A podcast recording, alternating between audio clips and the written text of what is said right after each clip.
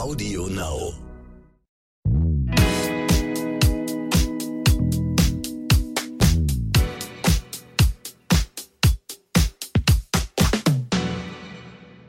Hallo und herzlich willkommen zu So bin ich eben, euer Psychologie-Podcast für alle Normalgestörten mit der Bestseller-Autorin und Diplompsychologin und Psychotherapeutin Stefanie Stahl.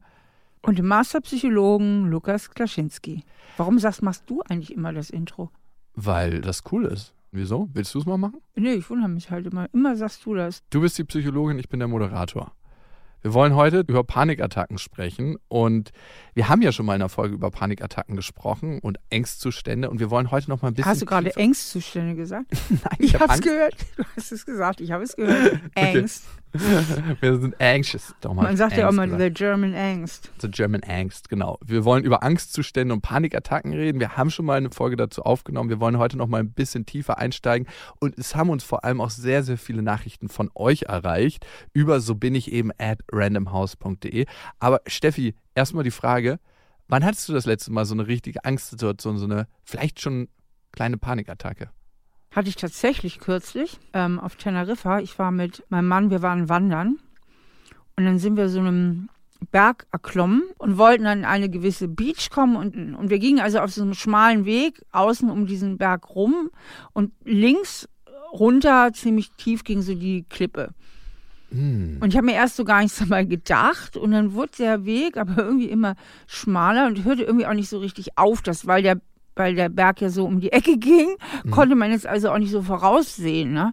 Und dann habe ich zu Holger gesagt, sag mal, ähm, wie lange geht das hier eigentlich noch so? Und sagte er, ja, weiß ich nicht. Und er hatte auch nur Flipflops an, weil wir eigentlich, wir waren, ähm, wir wollten eigentlich, das sollte einfach eigentlich ein lo lockeres Beach-Ding werden. Das sollte gar nicht jetzt ein großes Ding werden. Ne?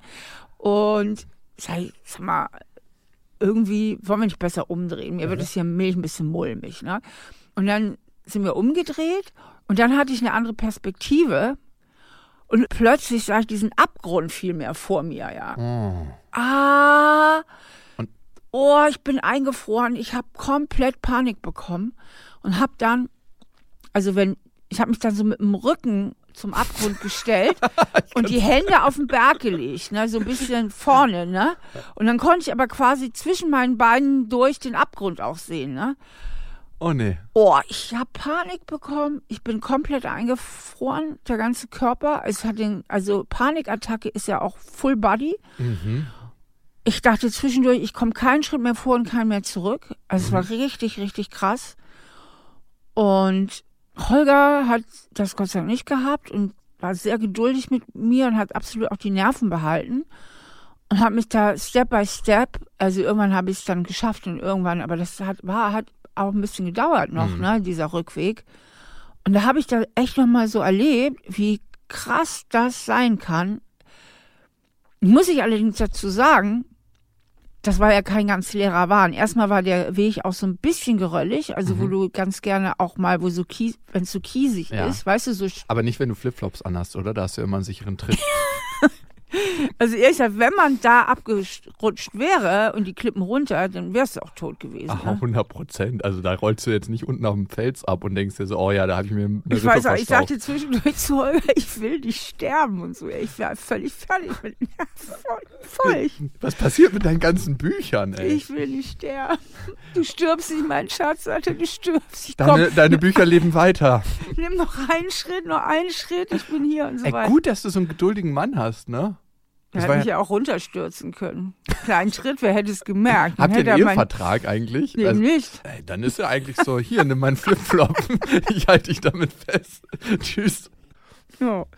ja, auf jeden Fall habe ich da nochmal gemerkt, wie allumfassend solche Panikattacken eben sein können. Und dann tillt dein Hirn wirklich total. Ne? Und da Also, gibt's auch nicht so von wegen so, stopp, jetzt, ähm, sondern das ist richtig real einfach, ne? Also was mir geholfen hat in der Situation war, ähm, dass ich noch so ein, so ein bisschen Restverstand hatte Mhm. und wusste, ich bin in einer Panikattacke.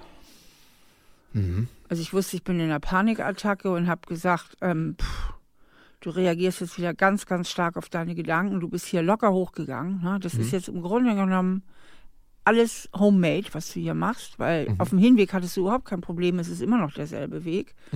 Also das ist komplettes Kopfkino, was du jetzt hier fährst. Und damit konnte ich mich ein bisschen runterfahren, aber nicht wirklich viel. Ich musste dann jetzt einfach zurück irgendwie, mhm. habe es auch irgendwie geschafft und ähm, das ist dann schwierig. Ja. Ah, ist super, dass immer die Psychologin in deinem Kopf auch noch ist. Ne? Auch wenn sie dann vielleicht in so einer Situation manchmal ganz klein ist, aber laut rufen kann sie immer noch. Ich habe übrigens eine ähnliche Situation gehabt. Ich habe ja ein bisschen Höhenangst und ich mache dann manchmal so Selbstexperimente, dass ich hm. dieser Höhenangst ähm, begegnen kann. Ich war dann mit einem Kletterer unterwegs in den Dolomiten und ich war an so einem Grat und ich dachte, ich habe runtergeguckt, 80 Meter ging es runter, hochgeguckt, 120 Meter hoch, an so einem kleinen äh, Faden quasi gesichert. Dieser Bergführer war auch noch blind, weil ich dieses Experiment verstärken wollte und hat mich halt gesichert. Und ich habe in dieser Situation gemerkt, wie so meine Angst hochkommt und das war wie so ein Kochtopf, der anfängt zu kochen. Und dann habe ich aber gemerkt, wenn ich irgendwie nur diese, diese Angst beobachte, dass sie irgendwann wieder abflacht. Das war keine Panik. Und wie hast du es geschafft, die zu beobachten? Weil ich keine andere Möglichkeit hatte. Ne? Ich wusste, ich muss jetzt hier in dem Fels bleiben. Du kannst dich ja nicht einfach, hey, holt mich bitte mit dem Helikopter ab, sondern ich wusste einfach, ich bin jetzt hier gefangen in dieser Situation und es bringt, also ich kann nichts machen. Ich muss meiner Angst begegnen, weil Angst wird ja manchmal auch größer, wenn du anfängst, vor dieser Angst wegzulaufen. Also wenn du eine Situation, wenn du die Möglichkeit gehabt hättest, aus dieser Situation ganz schnell zu entfliehen, dann hättest du ziemlich sicher mehr Angst beim nächsten Mal solch eine Klippe lang zu laufen. Dadurch, dass du der Angst begegnen konntest, ist es so wie eine Desensibilisierung, hast du beim nächsten Mal weniger Angst, weil Angst nimmt ab, wenn du ihr begegnest. Aber das dauert halt eine Weile und bei einer Panikattacke sind es zwischen 10 und 30 Minuten. Ganz, ganz, ganz selten mal länger. Ja, und so lang war der Weg nicht. also ich glaube, äh, gefühlt hat das zwar eine Ewigkeit gedauert, aber ich denke objektiv ähm, hat es vielleicht eine Viertelstunde gedauert, bis wir den, das Stück wieder zurück waren, was lange ist, wenn du in der Panikattacke ja. bist. Ähm, aber es hat nicht so lange gedauert, dass ich die Erfahrung machen durfte, dass die Angst in der Situation selbst sich legt. Ja, und habt ihr euren Strand erreicht oder musstet ihr zurück an einen normalen Strand? Wir, sind ja einfach, wir haben den Strand erreicht, aber wir haben einen anderen Weg genommen. Ah, okay. So ist diese Geschichte ausgegangen. Ja, okay. So, wir kommen mal zu unserer ersten Hörermail. Ähm, die kommt von Fabian37. Er schreibt an, so bin ich eben at randomhouse.de. Ich habe eine Angststörung, die sich auf die Wertung anderer Menschen bezieht. Ein gutes Beispiel ist eine Teamsitzung auf der Arbeit. Schon einen Tag vorher bekomme ich Panik und kann kaum schlafen und essen. Ich habe Angst, nicht mein Mann zu stehen in den Meetings. Das äußert sich darin, dass ich in eine Schockstarre verfalle und gar nicht sprechen kann. Meine größte Angst dahinter ist, dass ich der Kritik nicht standhalte und einen Heulkrampf bekomme. In meinem eigenen Büro kann ich sehr gut diskutieren und Kritik austeilen und einstecken. Nur wenn ich in Situationen bin, in denen ich nicht jederzeit die Möglichkeit habe, auszusteigen, kommt die Panik. Ich fühle mich gefangen und ausgeliefert und habe Angst, der Situation nicht standhalten zu können. Am Ende habe ich Angst, dass die Menschen dann den Respekt vor mir verlieren. Könnt ihr mir hierzu eine Erklärung oder eine Hilfestellung geben? Ähm, was ich sehr äh, cool finde irgendwie an der Mail, so aus diagnostischer Sicht, ist, dass er eigentlich genau auf den Punkt bringt, was die Panik und Angst so ausmacht, nämlich das Gefühl, ausgeliefert zu sein. Ja? Er schreibt, ich fühle mich gefangen und ausgeliefert. Mhm. Und er hat eben Angst, nicht standhalten zu können, dass die Angst immer dann auftritt, schreibt er auch, wenn er nicht die Möglichkeit hat, jederzeit auszusteigen. Ja. Und darum geht es. Mhm. Genau darum geht es. Darum also auch manchmal so, in Flugzeugen und in Fahrstühlen, ne? Ja, oder auch auf, bei Auftritten. Mhm. Ich habe eine zweite Angst, die ich ja habe, ähm, wo ich auch schon manchmal geradezu Panik erlebt habe, was am Klavier vorzuspielen. So. Darum hast du uns bei deiner Firmenfeier auch nichts am Klavier vorgespielt. Zum Beispiel. Also auf jeden Fall ähm, kann man da auch nicht einfach aussteigen. Man, klar, man kann einfach aufhören, aber das will man nicht. Man will ja, im Grunde will man dann auch schön spielen. So ja. den Anspruch hat man. Oder wenn man Lampenfieber hat, ist ja auch eine typische Situation. Hast du? Ähm, hält sich in Grenzen. Also wenn ich jetzt Klavier spielen müsste, wäre das also unglaublich. Aber wenn ich jetzt sprechen muss oder Vorträge, dann schaffe ich das ganz gut. So, auf jeden Fall geht es darum, dass man die Situation dass man eigentlich nicht rauskommt. Mhm, mh. Das heißt, man hat den Kontrollverlust. Und das war ja genau die Situation, die ich auch eben am Berg geschildert habe. Ja. Ich kam ja nicht raus aus der Nummer. Ich musste da jetzt runtersteigen. Ich konnte die Situation nicht beenden und ich hatte sie aber auch 0,0 unter Kontrolle. Mhm. Also Kontrollverlust macht totale Angst. Ja. Beziehungsweise anders ausgedrückt, die Antwort auf Angst ist immer Kontrolle. Oder, Lukas, Herr Kollege, Herr Masterpsychologe, was ist das Gegenteil? Vertrauen. Sehr gut. Oder Dankeschön. Vertrauen. Ne, also entweder habe ich Vertrauen Mhm. und sage Selbstvertrauen, ich traue mir das zu. Oder Vertrauen in die Flugsicherheit, wenn ich unter Flugangst leide. Ne? Ich vertraue. Oder in das Unwetter, das nicht doch so schlimm ist. wie Genau, also es geht immer entweder Vertrauen oder Kontrolle. Und wenn ich weder Vertrauen noch Kontrolle habe, dann ist die Situation natürlich total beängstigend. Und das äh, bringt der Fabian hier mit seiner Mail äh, super gut auf den Punkt. Mhm. Und jetzt ist ja nur die Frage, wie er aus der Nummer rauskommt. Was ja auffällt, ist, ähm, er hat ja ein inneres Bild. Wir reagieren ja nicht auf die Situation da draußen unbedingt, sondern auf die inneren Bilder, die wir uns Mhm. machen. Und sein inneres Bild war ja oder ist, er projiziert etwas Feindseliges in seine Umgebung. Er projiziert, dass die ihn irgendwie fertig machen, dass sie ihn so kritisieren. Also er projiziert auch so einen Mangel an Wohlwollen. Mhm. Und das hat ja wahrscheinlich auch etwas damit zu tun, wie er aufgewachsen ist. Irgendwie, er hat eine Prädisposition, denn ich glaube nicht, dass das allein so aus heiterem Himmel kommt, dass er Angst hat, Kritik nicht aushalten zu können und dann einen Heulkrampf Ja, bekommt. und vor allem auch das Heulkrampf ist ja auch was Kindliches eigentlich, wenn ich Ja. in einer Situation nicht standhalte, dann Heulkrampf zu bekommen. Ähm, also ja, vielleicht gab es dann auslösende Situationen oder Situationen, die dazu geführt haben, dass er diese Sicht auf die Welt kreiert hat. Und deswegen ist es so wichtig, die inneren Bilder zu verändern. Mhm. Das wäre mal der erste Schritt, ähm, dass er schaut, was für ein Bild habe ich eigentlich? Wie sind auch die Submodalitäten? Das heißt, ist es da hell, dunkel, düster? Wie sehe ich die anderen Menschen vor meinem inneren Auge? Wie sehe ich meine Kollegen und Kolleginnen? Ja. Und dann tatsächlich wie ein Regisseur dieses Bild zu verändern. Da Licht reinzubringen, da Sonne reinzubringen, die anderen mal lächeln zu lassen, äh, sich selbst zu visualisieren und so weiter. Also es geht darum, eben wirklich dieses innere Bild zu verändern und da andere Farben, andere Freundlichkeit, eine ganz andere Qualität hineinzubringen. Mhm. Ähm, und dann sollte er sich auch positive Sätze machen. Ja. Denn was er ja hat, er fühlt sich klein und unterlegen. Mhm. Er ist überhaupt nicht auf Augenhöhe. Das heißt, so selbstaufmunternde Sätze wie ich bin auf Augenhöhe. Ähm, auch ich darf Fehler machen. Glaubst du wirklich, das bringt was? Weil manchmal höre ich das von, speziell von Trainern und Coaches, äh, sag dir doch selber was Positives, ne? Es bringt dann was, wenn die Sätze realistisch sind. Ah, okay, nicht so, du bist der beste Redner der Welt und du wirst da performen. Genau, das wäre so eine narzisstische Überkompension, das würde jetzt nicht helfen, aber die Sätze müssen halt ähm, realistisch sein. Das heißt, er braucht neue Sätze, wo er sagt, ja, stimmt eigentlich, natürlich bin ich auf Augenhöhe. Ich darf getröstet wahr. werden. Ne, das ist ja nur äh, mein alter Film, dass ich äh, früher ähm, vielleicht kleiner war. Ich würde auch gleich noch was zu diesem alten Film sagen Ja. wollen. Oder ich darf Fehler machen. Ja, also er muss nicht perfekt sein. Oder ich darf auch mal vertrauen. Ja, ich darf auch mal an die anderen vertrauen. Also dass er wirklich in seinem Kopf, er reagiert ja nur auf das Horrorszenario in seinem Kopf, sich andere wirklich andere Bilder macht. Und dann ist es eben auch ganz, ganz wichtig, dass er sich gut vorbereitet. Und da hilft es ungeheuer, zu Hause mal laut zu reden. Oder Total. auch Videos zu drehen von sich selbst. Oder auch laut zu lesen einfach schon, ne? Ja. Das ist auch total wichtig. Das ist richtig, richtig hilfreich, die Situation gut vorzubereiten und gut zu üben. Mhm, mhm. Und ähm, was ich auch mal persönlich hilfreich finde, man braucht irgendeine Ausrede. Weil dieses Nicht-Entkommen können ist das, womit man sich selber so einen Druck macht. Ja. Na, also er ist Mhm. jetzt in dieser Teamsitzung und kommt aus der Nummer nicht raus. Und ähm, er bräuchte vielleicht irgendeine Ausrede für den Notfall. Ich habe jetzt keine Lust, hier weiterzureden. Sowas? Oder wie? Nein, das ist ja keine Ausrede, keine Lust weiterzureden. ja, aber was wäre eine passende Ausrede, dass er da rauskommt aus so einer Situation? Ja, überlege ich auch gerade. Ich weiß, als ich früher Gerichtsgutachterin war, Mhm.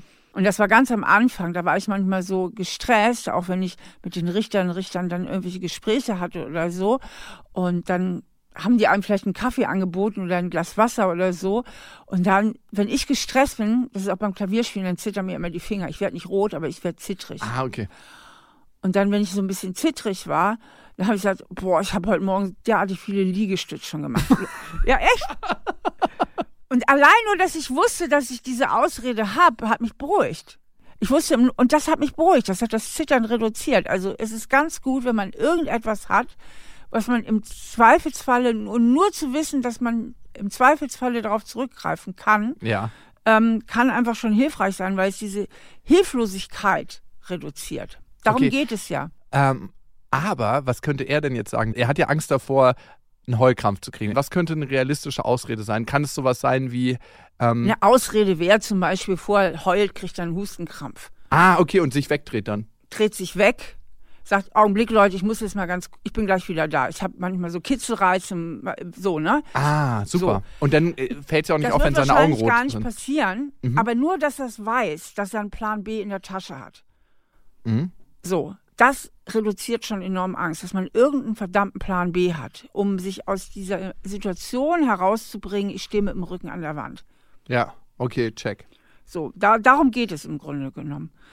Ähm, genau. Ich denke auch, man kann für sehr bedrohliche Situationen, vor allen Dingen, wenn sie gar nicht so oft auftauchen, äh, sich drüber nachdenken, ob man sich beim Arzt einfach mal ein Beruhigungsmittel verschreiben lässt. Ja, vielleicht ist auch da der Placebo-Effekt sehr, sehr stark. Nee, ne? die haben ja auch einen hohen realen Effekt. ja, klar, aber auch der Placebo-Effekt wird mitwirken. Es wird vor allen Dingen wirken, dass er zwei, dreimal vielleicht mit dem Medikament die Situation ganz gut bewältigt, dann kann er es ausschleichen und absetzen.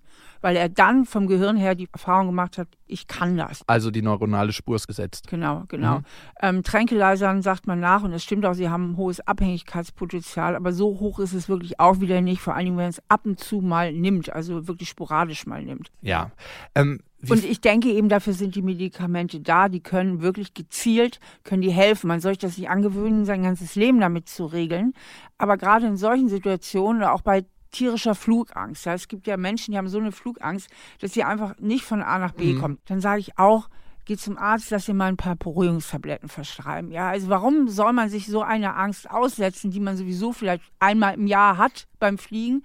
Und wenn man dann auch erlebt, ey, ich überlebe das ja ganz gut, dann kann man das auch schnell wieder absetzen oft. Total. Es sei denn, man möchte eine heilende Beziehungserfahrung im Flugzeug machen. Meine Schwester ist letztens geflogen und ihr Mann saß genau auf der anderen Seite von so einem Vierersitz und die zwei Kinder waren in der Mitte und es war wirklich Turbulenz. Man kann es sich nicht vorstellen. Es wurde im Flugzeug schon so ein bisschen geschrien. Und meine Schwester eben mit Flugangst unterwegs musste dann die Hand von demjenigen nehmen, der auf der anderen Seite saß. Und das war so ein älterer Herr, der hat wirklich neun Stunden lang ihre Hand gehalten. Ganz, ganz lieb. Es war ein fremder Mann und hat die gestreichelt.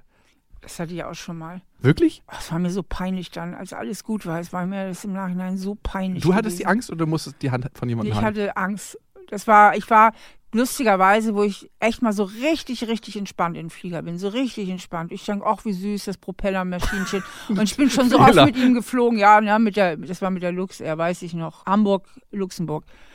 Und ja, ich war so tiefenentspannt und neben mir setzten, saß auch ein ganz netter Typ, Schauspieler, wie sich rausstellte. Und dann haben wir Zwischenlandung in Saarbrücken, sind schon fast unten und dann starten wir wieder durch. Und dann, Und fliegen und fliegen und fliegen und fliegen und er macht überhaupt keine Ansage, dieser blöde Pilot. Und ich dachte, wir sind ja schon längst in Holland, wir sind wahrscheinlich schon hinter Frankreich. Ey, der muss ja mich mal reden, wenn wir hier entführt oder sonst was. ja, und dann? Irgendwann kam dann die Ansage und sagte, ja, irgendwas wäre ausgefallen mit den Bremsen, das wäre aber kein Problem, weil in Luxemburg wäre die Landebahn länger. Und ähm, äh, da war ich so hysterisch. Und dann musste er mir Händchen halten. Das war mir im Nachhinein so peinlich. Ja, aber kann man ja auch verstehen, aber ich kann es auch verstehen. Okay, zu Fabian.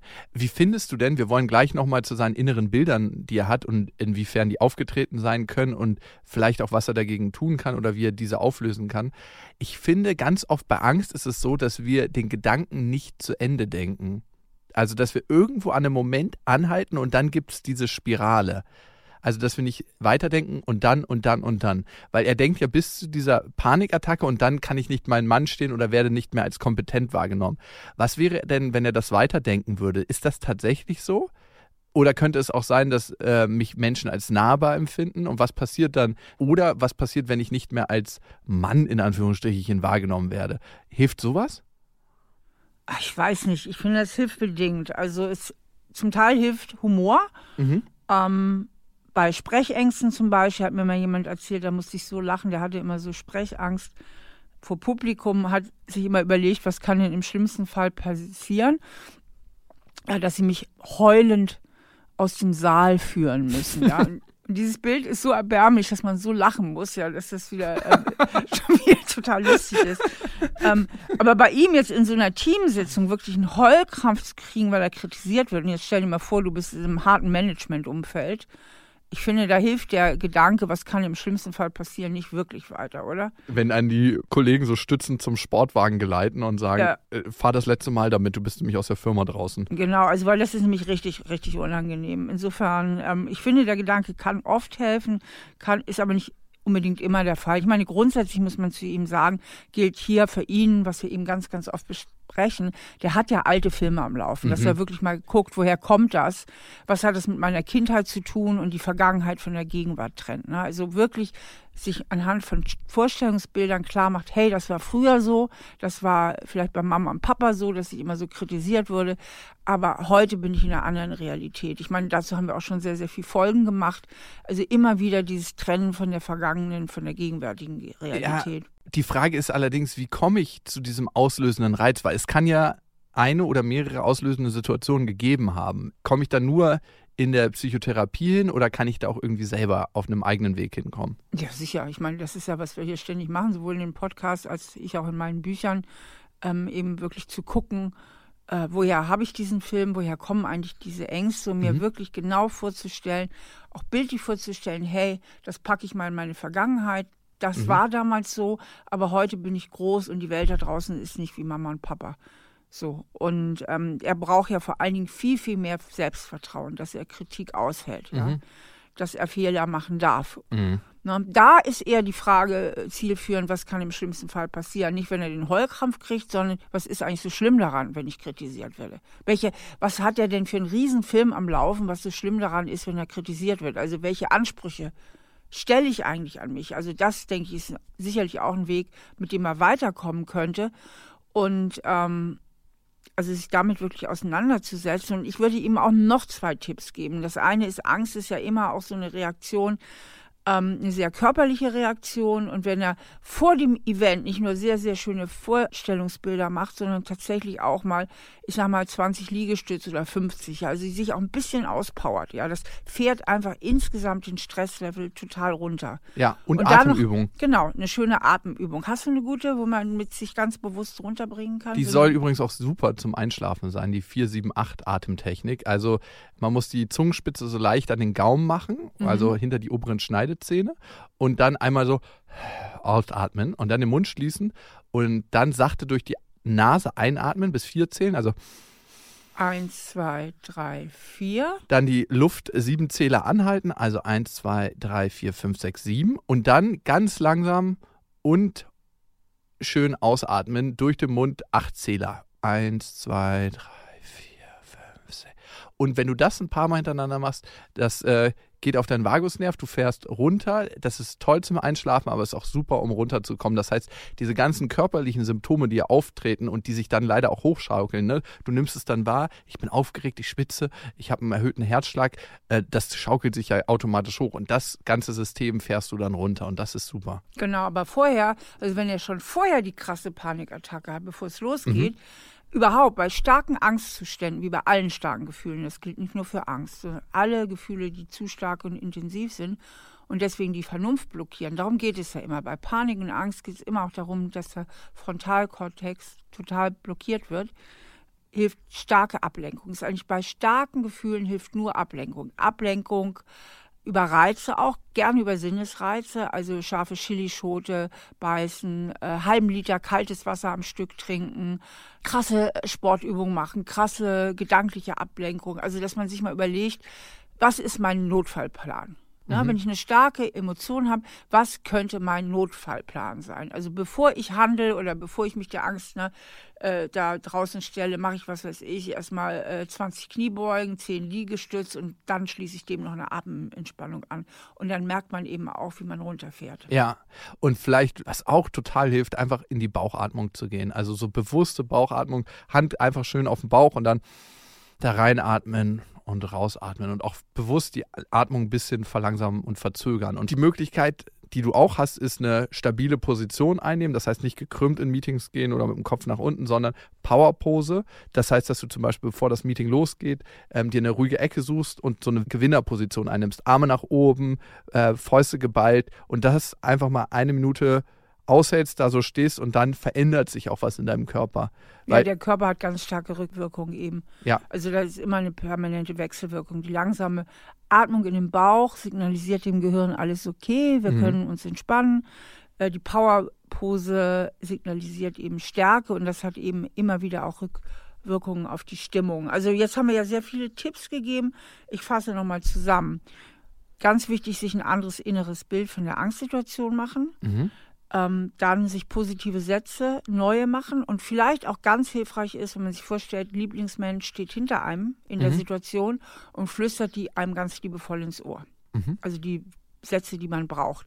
Man kann auch sagen, das habe ich eben gar nicht erwähnt, man geht gar nicht allein in die Situation, sondern imaginiert sich äh, eine Helferin, ein Helfer oder ein ganzes Team so hinter sich, dass man gar nicht so allein in der Situation steht, sondern so imaginiert, hey, meine Familie steht hinter meinem Rücken oder mein bester Freund, was auch immer. Also dass Ja. man gar nicht so allein in der Situation ist. Ähm, dann ist eben wichtig, dass man sich gut vorbereitet, auch wirklich laut sprechen übt zu Hause, vielleicht auch mal Videoaufzeichnungen macht oder Mhm. auch mal vor Freunden spricht, also oder vor der Familie, das einfach mal trainiert die Situation. Dann ist gut, wenn man vorher sowohl sich das gute Bild macht, aber auch wenn man merkt, Stresspegel ist schon sehr hoch, sich ein bisschen auspowert, also so eine Art Notfallplan hat für Ablenkung ähm, und eine Atemübung macht, die einem auch das nochmal signalisiert. Und man kann auch darüber nachdenken, ob man, bis man die Situation ganz gut im Griff hat, sich einfach mal mit einer Beruhigungstablette drüber hinweg hilft. Und als letztes, was du auch gesagt hast, der Pfeil in die Vergangenheit. Was sind die auslösenden Reize für meine Angst im heutigen Hier und Jetzt? Absolut. Also diese Aufarbeitung eigentlich. Genau. Die nächste Zusendung, die wir bekommen haben, ist von Susanne33. Mein Mann und ich sind seit vier Jahren ein Paar. Unsere Beziehung läuft sehr gut. Wir können offen miteinander kommunizieren und unterstützen einander sehr. Das Problem ist, dass mein Mann richtig gehend wütend wird, wenn ich mal krank bin. Auch wenn ich gesund bin und einfach nur kurz niese, reagiert er sofort enorm gereizt. Er bleibt dann auch für einige Minuten sehr wütend und kommt da fast nicht mehr raus. Ich hatte gerade eine Woche lang eine Erkältung. Jedes Husten, Naseputzen und wenn er nur den Schal um meinen Hals sah, hat ihn unglaublich wütend gemacht. Um ihn zu beruhigen, war ich zweimal beim Arzt, um sicherzugehen, dass es nur eine Erkältung ist. Wir reden viel über das Problem. Unsere Theorie ist, dass er einfach sehr große Angst hat, dass mir etwas passiert, dass ich sterbe. Er hat im Alter von 15 Jahren seine Mutter verloren. Sie hatte nur eine leichte Erkältung mit starkem Husten. Schlussendlich litt sie an einer Lungenembolie und verstarb. Ist die Erklärung wirklich so einfach, dass diese Panik vor Krankheiten aufgrund des Todes der Mutter entstand? Habt ihr ein paar Tipps, wie wir das lösen können? Ähm, Ja, Steffi, ist es so einfach? Weil die Erklärung macht jetzt erstmal in der Küche der Psychologie Sinn, ne? Ja, ich denke auch, dass es damit zusammenhängt und ähm, das ist ganz interessant. Dieses psychologische Konzept von primären und sekundären Emotionen, das können wir an diesem Fall mal ganz gut vorstellen. Die primäre Emotion ist immer die erste Emotion, die man eigentlich hat. Mhm. Aber manchmal sind diese Gefühle so schlecht auszuhalten. Nehmen wir Mhm. mal an, der Mann, und das dürfen wir vermuten, hat ganz furchtbare Verlustangst. Mhm. Und jedes Niesen triggert seine Verlustangst und den alten Schmerz, die Wunde, wie seine Mutter so plötzlich verstorben ist. Die kann er gar nicht aushalten. Also blitzschnell und unbewusst tauscht er sie aus durch eine sekundäre Emotion, nämlich die Wut. Die Wut kann er besser aushalten, weil Wut ist ja auch so ein Gefühl, was uns stark macht. Mhm. Wut macht uns immer stark. Und ist auch eine tolerierte oder toleriertere Emotion bei Männern, ne? Das mag hinzukommen. Und Ja. vor allen Dingen macht sie stark. Angst macht hilflos. Ne? Und Angst, Wut ist auch so Abstand, ja, Trennung. ja. Und äh, Angst lässt sich ganz schwach fühlen. Mhm. Und ähm, das heißt, er ersetzt unbewusst die primäre Emotion der Verlustangst durch Wut. Mhm.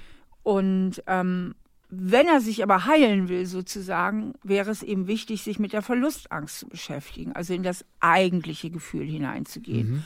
Und da geht es darum, den Tod seiner Mutter nochmal anders zu verarbeiten, beziehungsweise sich klar zu machen, dass das, was seiner Mutter passiert ist, dass es extrem unwahrscheinlich ist, dass das auch noch seiner Frau passiert. Ja, er vermischt ja immer, ist ja im Grunde, können wir hier vom Trauma reden. Ja. Ne? Er reagiert aus dem Trauma. Genau. Mhm. Im Grunde hat er ein Trauma und beim kleinsten Trigger, Mhm. ne, wie ein Husten, wird sein Trauma getriggert, er hat die krasse Verlustangst und geht dann aber sofort in die Wut hinein. Ja, wäre auch schwer, jedes Mal diese Verlustangst zu spüren wieder. Das muss ja dramatisch eigentlich emotional sein. Das heißt, wir haben wieder, derjenige ist in seinem eigenen Film, in seinem eigenen Kino und es gilt, rauszugehen und die Realität nochmal zu betrachten. Beziehungsweise geht es bei dem Mann um eine tiefere Heilung. Also ich denke, er sollte sich wirklich nochmal mit diesem Verlust der Mutter auseinandersetzen, sich gegebenenfalls für dieses Thema einfach auch nochmal professionelle Hilfe suchen. Mhm. Vor allen Dingen sollte er innerlich der Verlustangst mal Raum geben und die mal fühlen, die mal befragen, sich mit der einfach mal, sich einfach mal gestatten, die zu haben. Mhm. Denn dort findet die Heilung statt, wenn er mit der Verlustangst in Kontakt tritt. Und die Mhm. Heilung wäre ja auch in seinem Fall nochmal der Trauerraum zu geben, dass seine Mutter so plötzlich gestorben ist Mhm. und sich nochmal auf einer tiefen Ebene ganz klar zu machen, hey, aber das hat nichts mit meiner Frau zu tun. So, ne? Also sich nochmal versuchen, die beiden Realitäten wirklich auch zu trennen. Und Ja. zu sagen, hey, heute ist heute und damals war damals. Und im Übrigen, es gibt gewisse Sachen, die ich eh nicht ändern kann. Also geht es ja auch darum, sich mit dem Unabänderlichen irgendwo abzufinden oder mit dem das anzunehmen, das zu akzeptieren. Denn nur was ich akzeptiere, kann ich letztlich auch heilen. Und da geht es ja auch bei den primären Emotionen. Ne? Wenn ich nicht akzeptiere, nicht annehme, nicht in die Annahme gehe, Selbstannahme gehe, das ist da, kann ich niemals in die Heilung gehen. Also die Selbstannahme ist ja im Grunde die Schwester der Heilung. Warum eigentlich? Weil man dann dem Ganzen die Energie nimmt oder und keinen Widerstand mehr hat? Nein, weil man das Symptom übergeht. Weil, weil wenn ich die Verlustangst habe und sie immer wegdrücke, wie soll ich sie denn dann heilen, wenn ich ihr gar nicht begegne? Ach so, weil ich, ja klar, um eine Angst aufzulösen, muss man der Angst begegnen, ne? Ja, also wenn ich jetzt einen gebrochenen Arm habe als primäres Ding ja, und klebe mir aber ein Pflaster auf den Fuß, ähm, dann heilt der Arm ja auch nicht. Also ich muss ja dahin gehen an die Stelle, die verletzt ist. Ist das eigentlich häufig Primär- und Sekundäremotionen, dass sich sowas wie Wut über eine Angst, eine Verlustangst Ja. lagert? Was wir auch alle kennen, ich glaube, das kennt jeder Mensch, wenn man so kritisiert wird und am besten noch berechtigt. Ja. Und man schämt sich ein bisschen. Ne? Man Mhm. fühlt sich so richtig ertappt. Und dieses Schamgefühl ist ganz schlecht aus, Ja. auszuhalten. Man wird direkt wütend. Mhm. Hm, Ja. Stimmt, kenne ich. Aber es geht auch umgekehrt, ähm, dass Menschen, die zu Hause erlebt haben, dass Wut nicht erwünscht ist, als Kinder, ne? also wo die Eltern ganz schlecht mit Wut umgehen könnten. Entweder weil sie sofort enttäuscht waren und traurig waren oder weil die Eltern dann selber total aggressiv geworden sind, so dass Wut was sehr bedrohliches war. Mhm. Die ersetzen zum Beispiel die primäre Emotion der Wut durch Angst Mhm. oder durch Trauer. Und das ist auch ein Grund, warum Menschen oft ihre Grenzen nicht richtig spüren. Wir haben es ja sehr oft, was weiß ich, eine Frau kommt einfach vom Mann nicht los, der sie immer wieder schlecht behandelt und anstatt wütend zu werden, wird sie traurig. Oder sie hat Angst, also Verlustangst. Und weil ihr die Wut fehlt, die eigentlich dahin gehört als primäre und auch adaptive Emotion. Adaptiv heißt angemessene. Die Wut wäre angemessen, würde auch zu einer angemessenen Lösung führen. Aber weil die Wut erstickt wird unter der Angst und der Trauer, kommt es eben auch nicht zu adaptiven Verhaltensweisen. Das heißt, sich zum Beispiel zu trennen. Woher weiß ich denn, ob ich in meiner Primär- oder Sekundäremotion stecke eigentlich? Ähm, indem man versucht, nochmal hinzufühlen oder die Situation im Nachhinein auch analysiert. Also einfach mal schaut, also der Mann zum Beispiel, der ahnt ja selber schon, dass er den Tod seiner Mutter nicht verkraftet hat Mhm. oder dass das eben miteinander zusammenhängt. Also kann er sich ja selber schon überlegen, okay, dann ist wahrscheinlich Verlustangst da auch ein Riesenthema. Mhm. Und dann kann er schon ahnen, okay, also eigentlich geht es um Verlustangst. Der Verlust macht mich so super wütend.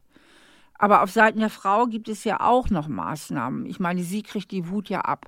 Sie hustet und ihr Mann wird sauer. Das ist ja auch nicht schön. Sie braucht ja auch eine Verhaltensregel. Und da würde ich vorschlagen, kurz die Glaswand runter und die Wut bei ihm belassen. Also Ja. sofort das so bei ihm belassen. Mit der Glaswand meine ich ja immer so, das ist ein ganz gutes Bild, um sich selbst zu schützen. Das hat jetzt nichts mit mir zu tun. Genau. Und es bei ihm zu belassen. Und was natürlich auch sehr hilft, ist, wenn sie das schafft, in die Empathie zu gehen. Mhm. Also Empathie ist immer so eine Erlösung, dann auch für den anderen zu sagen, oh je, armer Schatz, jetzt wirst du wieder total wütend. Aber ich verspreche dir, ich bleibe am Leben. Mhm. Ne, die könnten da auch gemeinsam ein paar schöne Regeln aufstellen, vielleicht auch ein gewisses Codewort vereinbaren. Ne? Total gute Idee. Hashtag äh, ich bleibe am Leben oder so, ja. Zumindest ein für bisschen die Humor. nächsten 40 Jahre. Und dann Hashtag. auch ein bisschen, genau, ein bisschen Humor vielleicht noch reinbringen, um halt diese alten Muster zu unterbrechen. Ach, ey, total gute Idee eigentlich. Eigentlich gilt es ja auch aus diesem Film rauszukommen, also diese alte Verknüpfung zu unterbrechen. Und das kann tatsächlich helfen. Coole Tipps. Danke, Steffi. Und Susanne, vielleicht äh, war was für dich dabei, für deinen zukünftigen psychologischen Werkzeugkoffer. Ich finde ja, man hat immer irgendwie so einen Werkzeugkoffer im Leben dabei und kann dann Dinge rausnehmen in bestimmten Situationen, um authentischer und vielleicht auch ähm, näher an der Wirklichkeit zu reagieren und zu agieren. Wir haben noch mal was zum Thema Lampenfieber, Steffi, von Nicole, die ist 44 und Nicole singt schon seit der Schulzeit im Chor. Sie hat über 20 Jahre Gesangsunterricht, also wirklich, wirklich lange, stand schon etliche Male auf der Bühne. Und das Problem ist, jedes Mal, wenn sie auf der Bühne steht, dann ist sie ein richtiges Adrenalinwrack. Also wenn ihr beim Singen dann irgendein Patzer passiert, dann ist eine innere Stimme in ihr erlaubt, die sagt, ja, da haben wir es, jetzt hat es jeder mitbekommen, du hast es nicht drauf und dann hat sie immer das Gefühl, von den anderen irgendwie ausgelacht zu werden und schämt sich in Grund und Boden. Ähm, sie weiß, dass sie nicht die Unterstützung erfahren hat von ihrer Herkunftsfamilie, die sie äh, sich gewünscht hätte diesbezüglich. Also ihre Mutter hat nur einmal gesagt, dass sie ihr Singen schön findet und ähm, ihr Oma hat gefragt, als sie ihr zweites Kind bekommen hat, ob sie jetzt endlich mit dem Singen aufhören kann. Aber trotzdem will sie das Singen nicht aufgeben, obwohl es ihr so einen Stress macht, denn es macht ihr auf der anderen Seite richtig Spaß. Ja, und ihr Vater hat ja auch ziemlich narzisstische Tendenzen, hat sie auch geschrieben. Ja. Und was ich auch wichtig finde, ihre Gesangslehrerin sagt ganz klar, technisch ist das kein Problem. Das Problem ist jetzt, weil so viel ja nur psychologisch ist, um den nächsten Step beim Singen zu machen, weil Singen hat ja auch ganz viel mit Schwingen zu tun. Das heißt, um richtig gut zu singen, musst du loslassen. Und da kommt sie gerade nicht hin. Und das sagt auch ihre Gesangslehrerin. Wenn du dahin möchtest, musst du loslassen. Und das ist halt konträr mit ihrer Angst und mit dem Adrenalinschub. Genau, also weil loslassen geht gar nicht, wenn man Angst hat. Wenn man Angst hat, will man Kontrolle haben. Ja. Was das ist das Gegenteil tun? von loslassen. Na, da geht es wirklich um Kontrolle. Mhm. Und ich denke, das hat eben auch äh, Schnittmengen zu unserer ersten Hörermail von Fabian, der eben diese Sprechangst hatte vom Team. Mhm. Das hat ja eine ganz große Schnittmenge. Das heißt, es hat ganz, ganz viel mit Vergangenheit zu tun, die man auf das Heute überblendet. Ne? Mhm. Das macht sie auch mit ihrer Familie.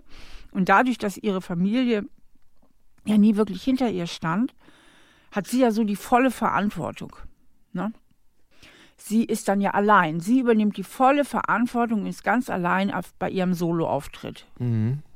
Was meine ich mit voller Verantwortung? Ich meine damit, sie sagt, auch wenn, auch wenn ihr mich nicht lobt und wenn ihr nicht hinter mir steht und wenn ihr mich kritisiert, ich mache es trotzdem. Mhm. Ja, das meine ich mit 100 Prozent Verantwortung. Ja, ja. Und äh, da denke ich eben auch, dass es wichtig ist, sich schöne Vorstellungsbilder zu machen. Das ist so wichtig. Zum Beispiel ihre Gesangslehrerin. Sie kann sich vorstellen, schon beim Üben, dass die Gesangslehrerin hinter ihr steht und so auch die Hand so auf ihre Schultern legt und so liebevoll sagt, du machst das ganz toll, du hast eine gute Technik und dass sie eben auch ihr Publikum sieht. Sie hat ja auch viele erfolgreiche Auftritte schon, mhm. dass das Publikum ins Sonnenlicht taucht, dass sie sieht, wie die lächeln, wie die sich freuen, dass sie sich klar macht, das Publikum ist wohlwollend mhm. und dass sie eben auch übt, mit der Angst zu singen. Mhm. Und auch ihr würde ich empfehlen, einfach noch mehr zu üben, noch mehr Auftritte zu suchen, bis es irgendwann wirklich auch zur Routine wird. Weißt du, was besonders schlimm ist? Ich ja. meine, ich singe ja auch manchmal.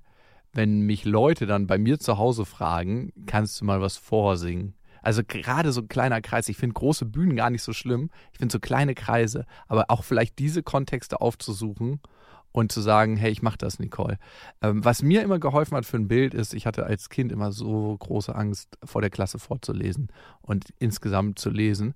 Und irgendwann hat mir mal meine Sprechtrainerin gesagt, mach dir mal das Bild, dass du dich selber an deine eigenen Hände anlehnst. Dass du selber hinter dir stehst und deine Handflächen so nach oben ausgebreitet und dich ganz leicht zurücklehnst an deine eigenen Handflächen. Das heißt, in jeder Situation, dass du hinter dir stehst und dir den Rücken stärkst.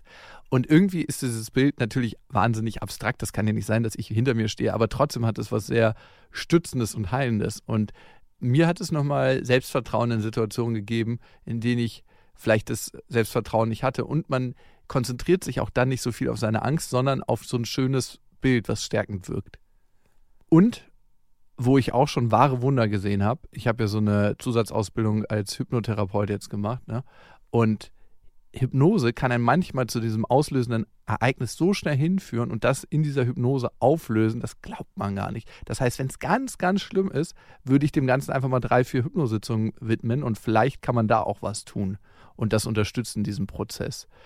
Ja, Nicole, vielen Dank für dein Vertrauen und viel Erfolg auf deinem Gesangsweg. Ich finde es geil, dass du singst und dass du so viel Spaß daran hast. Also, das ist cool. Super. Ja, und äh, Steffi findet ihr auf stephaniestahl.de. Da könnt ihr zum einen ihren Persönlichkeitstest machen. Da kriegen wir immer so viel Feedback von Leuten, die das gemacht haben. Also neue Pärchen, die zusammengekommen sind oder auch Menschen, die schon Ewigkeiten zusammen sind, Freunde, die das untereinander machen. Finde ich immer total geil, weil es nicht nur dabei hilft, sich selber zu erkennen, sondern auch coole Gespräche anzuregen. Ne? Hey, wer, welcher Persönlichkeitstyp bist du? Welcher bin ich? Wo harmonieren wir? Wo gibt es vielleicht Unterschiede, die man dann erkennt? Also super cool. Auf Instagram findet man dich. Und ja, alles andere auf stephaniestahl.de. Ich hoffe, wir hören uns beim nächsten Mal. Bis dahin. Tschüss.